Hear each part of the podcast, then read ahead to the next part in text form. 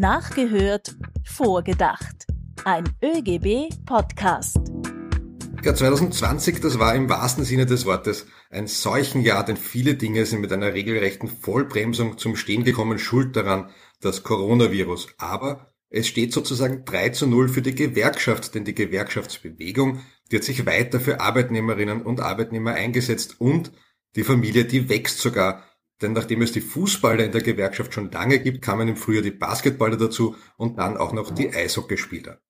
Hallo und herzlich willkommen. Mein Name ist Patrick Fischer aus der ÖGB Kommunikation und ich habe die Ehre, in dieser Folge von Nachgehört vorgedacht, meinen Kollegen Peter Leinfellner zu vertreten. Wie gewohnt bei uns ist aber natürlich Stefanie. Auch ich begrüße ganz herzlich alle Podcast-Hörerinnen und Podcast-Hörer. Mein Name ist Stephanie Feigl und ich arbeite in der Gewerkschaft GPA.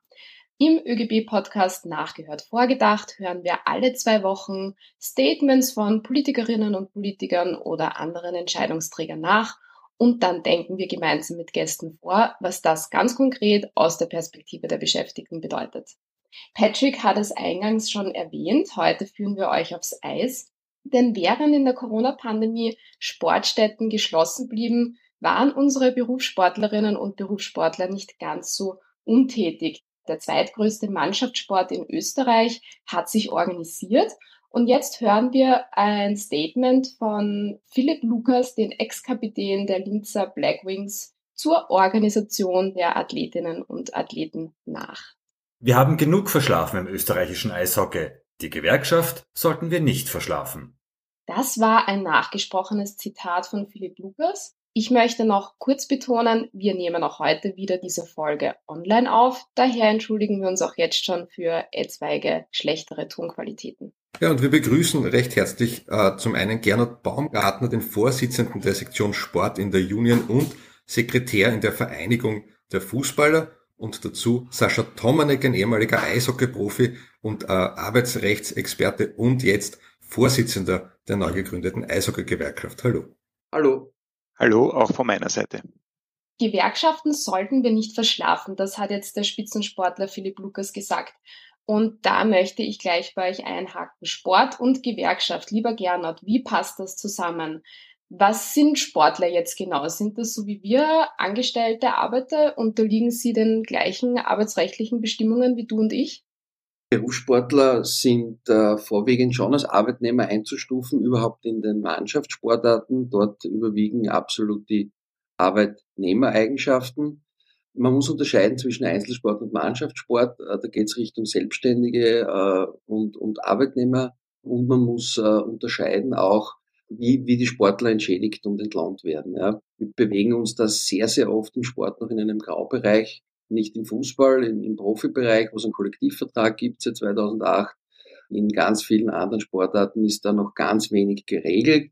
Das ist ja unser großes Ziel. Das Ziel unserer Bewegung äh, Sportgewerkschaft ist, äh, ein Berufssportgesetz zu erlangen, wo wirklich in einem Gesetz klar geregelt ist, äh, ob Sportler überhaupt Arbeitnehmer sind. Ja, dann muss es klare Regelungen geben und welche Rechte und Pflichten dann daraus aus, aus so einer Regelung entstehen. Das ist unser großes Ziel. Könntest du uns ganz kurz erklären, was diese Arbeitnehmereigenschaften sind für jene Leute, die sich jetzt arbeitsrechtlich nicht ganz so gut auskennen? Also in Mannschaftssportarten äh, gibt es ja ganz klare Arbeitnehmereigenschaften von Sportlern, äh, die Sportler sind weisungsgebunden vom Trainer. Die Sportler haben äh, einen Dienstort, ja, das ist äh, eben die, die Kabine und, und das Stadion. Es werden Betriebsmittel zur Verfügung gestellt, wie, wie die, die Ausrüstung, auch der Trainingsplatz oder, oder, oder das, das Eishockeyfeld im Eishockey. Die Spieler bekommen regelmäßig Entgelt. Ja. Skisport zum Beispiel ist immer so eine Frage, ja, ist er jetzt der Arbeitnehmer oder ist er nicht Arbeitnehmer, ist er beim ÖSV angestellt, ist er selbstständig? Und das zweite Wichtige ist eigentlich ähm, zwischen Hobbysport und Berufssport zu unterscheiden, ja, weil viele Spieler bekommen Aufwandsentschädigungen, bekommen ein bisschen Geld für irgendwas, ja, ist der, ist der Sportler dann Arbeitnehmer oder ist er, ist er nicht Arbeitnehmer? Warum ist das so wichtig? Weil äh, Sport bringt natürlich auch viel Risiko mit sich. Das heißt, da, da geht es dann wirklich in den Fällen, äh, ist es ein Arbeitsunfall oder ist es kein Arbeitsunfall? Gernot, eine andere Frage ist, für wen ist dieses Angebot äh, vorrangig da? Sprich, wo ist der größte Bedarf? Denn die aller, allermeisten Sportlerinnen und Sportler in Österreich werden ja wahrscheinlich eher Teilzeitprofis sein, die ihr Leben nicht nur durch den Sport finanzieren, oder? Wir sind äh, grundsätzlich für alle da, die im Sport tätig sind. Es geht ja nicht immer nur ums Geld. Äh, ich merke das zum Beispiel bei mir im Fußball. Spieler aus der letzten, vorletzten Klasse, da geht's, da gehen die, die Geschichten oft gar nicht nur ums Geld, sondern ob der Spieler jetzt eine Freigabe bekommt, ja, zum Beispiel. Und, und das Problem hat man in, in, in vielen Sportarten. Das heißt, äh, wir unterscheiden jetzt nicht, äh, ob der jetzt äh, direkt Arbeitnehmer ist oder nicht Arbeitnehmer ist, wenn er sportlich tätig ist. Und dann werden wir jeden mit, mit offenen Armen in unserer Sportfamilie empfangen. Also ist es vielleicht insgesamt wichtig, auch daran zu erinnern, dass der sozusagen normale Sportler in Österreich nicht auf Instagram unterwegs ist und jeden Monat seinen neuen Ferrari präsentiert, sondern die große Mehrheit der Sportler nicht viel oder gar nicht wegen dem Geld aktiv ist und die Unterstützung trotzdem braucht die Schere ist, ist riesen, riesen, riesengroß im Sport, ja. ähnlich der Gesellschaft. Ja. Also wir haben, wir haben äh, in diversen Sportarten die Topverdiener, da, da kann ich gerne den David Alaba im Fußball nehmen. Im Eishockey äh, es der Raffel sein aus der, aus der NHL, im Basketball gibt es den Böttl. Ja. Also es gibt immer ganz wenige, die schaffen, die dann wirklich auch, auch gute Kohle damit verdienen. Aber der große Durchschnitt äh, da reden wir meistens von einer unter Anführungszeichen normalen äh, Entlohnung von, von normalen Arbeitnehmern aus, aus der normalen Welt, nicht aus der Sportwelt. Ja. Es gibt nur ganz wenige, die viel verdienen. Wie ist eigentlich so die Organisierung, wenn man sich das nach Geschlechterverteilung anschaut? Wie viele Frauen äh, sind organisiert, wie viele Männer? Da haben wir leider auch ein Ungleichgewicht. Ja. Das heißt, im Fußball, wir heißen Vereinigung der Fußballer, und nicht der Fußballer Schrägstrich innen, weil wir nach wie vor leider äh, keine einzige Frau äh, als Mitglied haben. Wir hoffen natürlich, äh, dass wir auch viele Frauen vertreten werden in Zukunft. Sascha, damit jetzt äh, zum ersten Mal in diesem Podcast auch zu dir. Es gibt ein Zitat von dir, das ich gelesen habe. Im Standard ist das, glaube ich, drinnen gestanden, wo du gesagt hast, wir sind nicht für den einen da, der eine Karriere wie Thomas Wanneck schafft. Wir wollen für die 99 anderen da sein fasst das vielleicht auch den größten Antrieb äh, zusammen, den du bzw. ihr hattet, um diese Eishockey-Gewerkschaft auch zu gründen? Ja, vielleicht um das zu konkretisieren, wir sind natürlich auch äh, für den Thomas Warnig da, wenn er uns benötigt, aber ich glaube, die Message ähm, kommt da schon rüber, dass es eben darum geht, jenen zu helfen, die sich nicht so leicht selbst helfen können, weil sie nicht die finanziellen Ressourcen haben, sich dann die besten Agenten oder die teuersten Anwälte zu leisten bisschen da Robin Hood zu spielen, das äh, ist sicher eine, eine Motivation dahinter. Ja. Die Eishockey-Gewerkschaft in Österreich ist aber keine äh, österreichische Erfindung in dem Sinn. Es gibt da sehr, sehr starke internationale Vorbilder. Wie weit waren denn die wichtig für euch als Orientierung? Ich habe meine Dissertation zum Thema Ausbildungskosten im österreichischen Eishockey geschrieben und da habe ich mich zum ersten Mal äh, mit der NHLPA, der äh, Players Association, also der Spielervereinigung äh, der nordamerikanischen Eishockeyspieler, auseinandergesetzt und da gesehen, was man eigentlich alles regeln kann. Dann ähm, war es auch so, dass ein paar meiner Freunde es geschafft haben, in der NHL selbst zu spielen und die mir dann erzählt haben, wie das dort so abläuft, dass dort ein, äh, selbst der Tagesablauf, die Trainingszeiten genau geregelt sind und Spieler nur gewisse fixe Zeiten haben, die sie überhaupt in der Halle verbringen dürfen, weil sich die Gewerkschaft da so durchgesetzt hat, damit eben nicht irgendwelche äh, völlig sinnlosen und arbeitsrechtlich nicht haltbaren Sachen wie Straftrainings plötzlich kurzfristig angekündigt werden und, und, und. Zum anderen auch, dass wir gesehen haben, dass in Resteuropa so gut wie alle Ligen eigentlich äh, gewerkschaftlich organisiert sind. Also da gibt es ganz genaue Regularien, wer was wann darf und das nicht nur auf Arbeitnehmer, sondern auch auf Arbeitgeberseite. Also so gesehen haben wir uns da schon ein bisschen orientiert, aber letzten Endes ist es schon bei uns eine rein österreichische Geschichte gewesen, dass wir gesagt haben, es ist jetzt einfach Zeit. Lieber Sascha, ähm, wenn du über die Gründung der Gewerkschaft redest, da redest du immer von wir du hast dieses Projekt jetzt nicht alleine aus der Taufe gehoben, sondern du hattest prominente Unterstützung. Wer hat dich denn dabei unterstützt?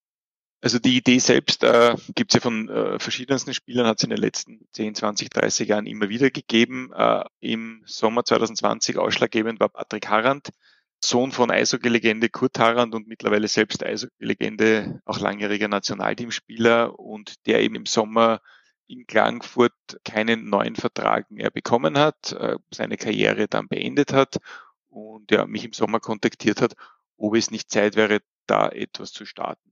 Gernot, alle, alle Gewerkschaften, von denen wir jetzt reden, sind aus einem Teamsport heraus entstanden. Spielt Teamgeist bei der Gründung solcher Gewerkschaften eine bedeutende Rolle? Oder warum würdest du sagen, dass gerade im Teamsport die Gewerkschaften derzeit am stärksten vertreten sind? Einerseits äh, spielt es auf, auf jeden Fall eine Rolle. Man merkt das jetzt auch äh, bei den Kollegen im Eishockey oder bei den Kollegen im Basketball, äh, dass Teamsport und Mannschaftssport einfach äh, sehr, sehr förderlich ist, wenn man, wenn man so eine Sache auf die Beine stellt. Jeder hat seine Stärken, jeder hat seine Schwächen. Das schweißt schon zusammen. Und grundsätzlich von der Organisation her ist es natürlich leichter, wenn man, äh, wie, wir, wir es machen, auch im Fußball machen die Eishockeyspieler dann auch gleich. Du fährst zu einem Team hin, du hast 20, 25 Spieler vor dir, du hast eine Mannschaftssitzung, du kannst dort gewisse Dynamik entwickeln, auch, auch untereinander. Und dann ist es so schön oft, wie, wie es bei den Eishockeyspielern jetzt war. Das geht ja bei uns nimmer. Ja, wir sind schon fast durchorganisiert. Aber dass da zum Beispiel sofort eine ganze Mannschaft beitritt, ja, das ist natürlich schon ein, ein, super Erlebnis und ein schönes Erlebnis auch für uns in unserem Job. Und äh, grundsätzlich äh, ist im Mannschaftssport eine extreme Dynamik drin. Das stimmt ja. Sascha, wir haben gehört, das sind äh, zum Teil ganze Mannschaften sofort beigetreten. Äh, war der Bedarf so groß? Um auf das vorige vielleicht nochmal zurückzukommen, mit Patrick Harren, dass der Patrick mich angerufen hat und gesagt hat, machen wir das, habe ich gleich mal abgelehnt, weil ich gesagt habe, die Bereitschaft der Spieler ist nicht da, sie war nie da und sie wird nie da sein, weil sich da jeder selbst am nächsten ist in dieser kleinen Eishockeywelt und jeder hofft, dass er nächstes Jahr noch einen Vertrag kriegt, mit dem er zumindest seine Miete und sein Essen bezahlen kann. Der Patrick hat mich dann überzeugt, dass dem nicht so ist. Ähm, ich habe gesagt, das ist gut und schön, Patrick, aber ich möchte trotzdem mit den Spielern selbst reden, habe dann die diversen Spieler von den verschiedenen Vereinen kontaktiert und da war echt äh, diese Aufbruchstimmung spürbar. Und die hat sich dann auch bei unserer Konstituierung äh, fortgesetzt und haben da innerhalb kürzester Zeit, ja, waren wir auf, auf über 100 Leute, plus dann eben auch noch unterstützende Mitglieder, sprich ehemalige Eishockeyspieler, Eishockey-Trainer und so weiter, die Auslandsösterreicher, da sind so gut wie alle dabei, die wir erreicht haben, äh, und eben allen voran Michi Raffel, der aktuell bei den Philadelphia Flyers unter Vertrag steht. Was war jetzt aus deiner Sicht der Grund, dass doch so viele Spieler Gewerkschaftsmitglieder geworden sind und was erwarten Sie sich jetzt konkret von der Gewerkschaft?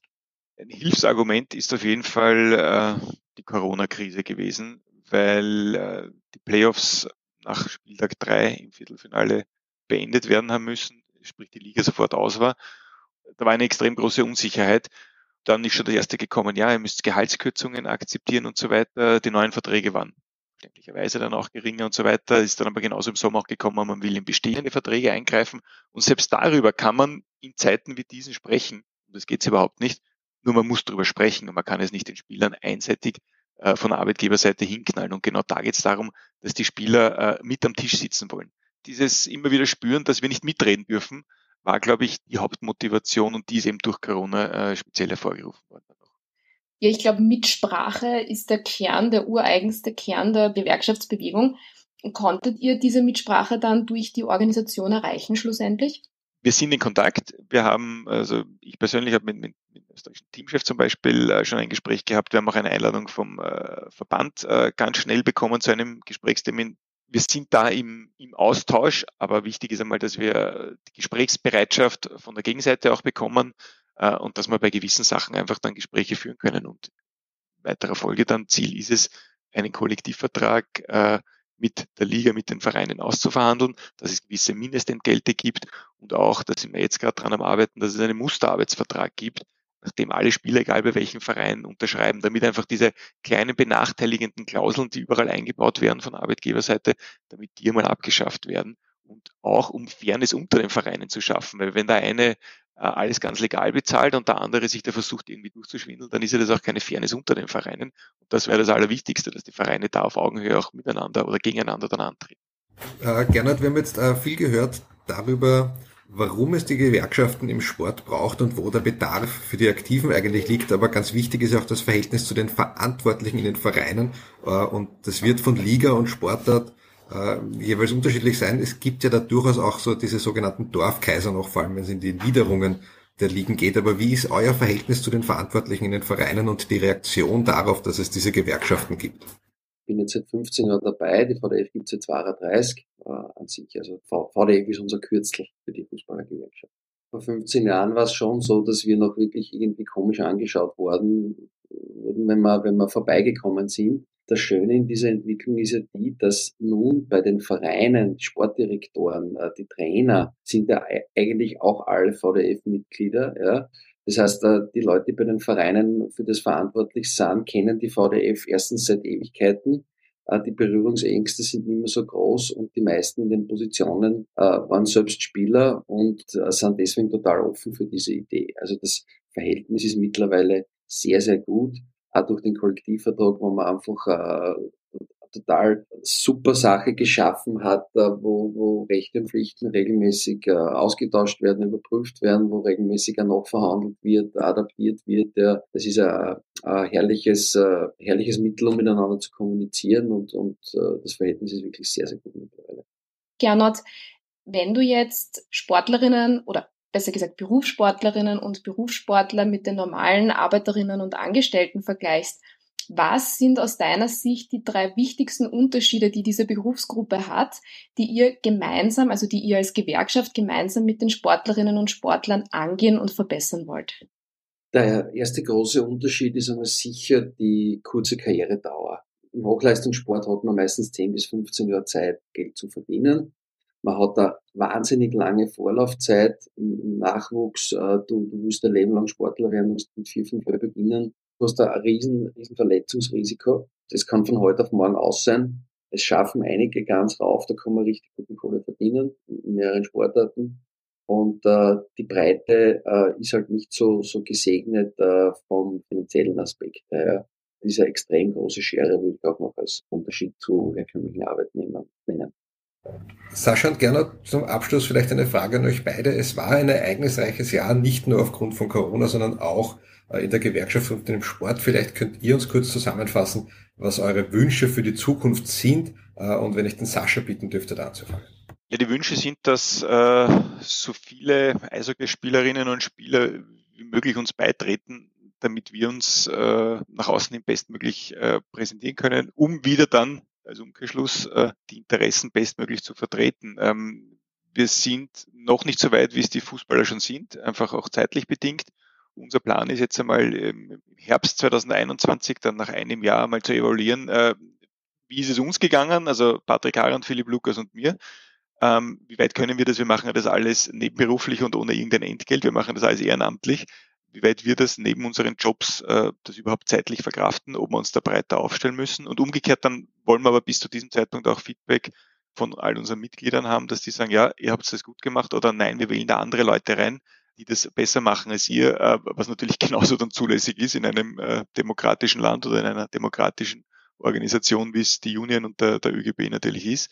Wichtig ist nur, dass es diese Institution, dass es uns jetzt einmal gibt. Meine Wünsche bzw. Also Ziele sind die, wenn ich, wenn ich jetzt in meiner Funktion als Vorsitzender der Sektion Sport denke, natürlich, äh, dass wir uns weiter verbreitern, dass wir die eine oder andere Sportart so, so organisiert äh, bekommen, wie es jetzt im Basketball und im, und im Eishockey war. Natürlich die, die Sportgewerkschaft weiter voranzutreiben, viele Mitglieder zu bekommen, und je mehr wir sind, desto stärker, desto stärker werden wir werden und desto lauter wird auch unsere Stimme werden gegenüber der Politik, unserem großen Ziel, ein, ein Berufssportgesetz zu bekommen und das auch in die Tat umzusetzen. Ja, wenn ihr zwei jetzt geglaubt habt, dass ihr keine Fragen mehr gestellt bekommt, dann muss ich euch leider enttäuschen, weil wir euch jetzt, so wie allen unseren Gästen am Ende der Folge, noch eine Frage zu einem gewerkschaftsgeschichtlichen Thema stellen werden. Die heutige Frage ist, welche ÖGB-Präsidenten bzw. welcher ÖGB-Präsident war auch Präsident eines Fußballclubs? Und ihr dürft gerne beide raten. Fangen wir vielleicht wieder mit Sascha an. Ja, das ist super, dass ihr jetzt den Eishockeyspieler vorschickt, aber ich bin ja nicht nur äh, aus dem Eishockey-Bereich, sondern bin ja auch ein bekannter, also nicht bekannter, aber meine Freunde wissen das, Rapid-Gegner, was äh, insofern bedeutet, dass ich Austria-Fan bin. Und damit bleibt nur mehr aktuelle äh, Präsident Katzian über. Gernot, was denkst du? Da hat der Sascha natürlich zu 100 recht, aber gibt es so nicht, wenn man, wenn man in die Geschichte Benja, hat der, der Herr Benja nicht auch eine, eine Rolle gespielt, äh, eben beim anderen Wiener Verein? Ja, das ist natürlich völlig richtig. Ein beeindruckendes Wissen. Anton Benja war tatsächlich nämlich von 1990 bis 93 bei diesem anderen Wiener Verein Präsident und Wolfgang Katzian. Der war bis vor zwei Jahren bei der Wiener Austria. Ich bedanke mich ganz herzlich bei unseren zwei Gästen fürs Dabeisein. Danke für die Einladung, es war sehr interessant. Dankeschön. Danke auch von meiner Seite, dass wir den Eishockeysport der innerhalb der Gewerkschaft äh, noch besser bekannt machen durften. Ich bedanke mich auch bei unserem lieben Patrick, dass er für Peter heute eingesprungen ist und für uns diese Podcast-Folge mitmoderiert hat. Ja, vielen herzlichen Dank auch von meiner Seite. War mir ein großes Vergnügen, in dieser Sportfolge mit dabei zu sein. Und zum Abschluss noch ganz wichtig, wenn du noch kein Gewerkschaftsmitglied bist und jetzt diesen Podcast gerade hörst, das lässt sich ganz, ganz schnell und einfach ändern, nämlich auf www.oegb.at einfach durchklicken, Mitglied werden, dann kämpfen wir nämlich auch für dich und das fällt uns viel leichter, wenn wir mehr sind. Und jetzt bis zum nächsten Mal, wenn wir wieder nachhören und dann mit spannenden Gästen vordenken.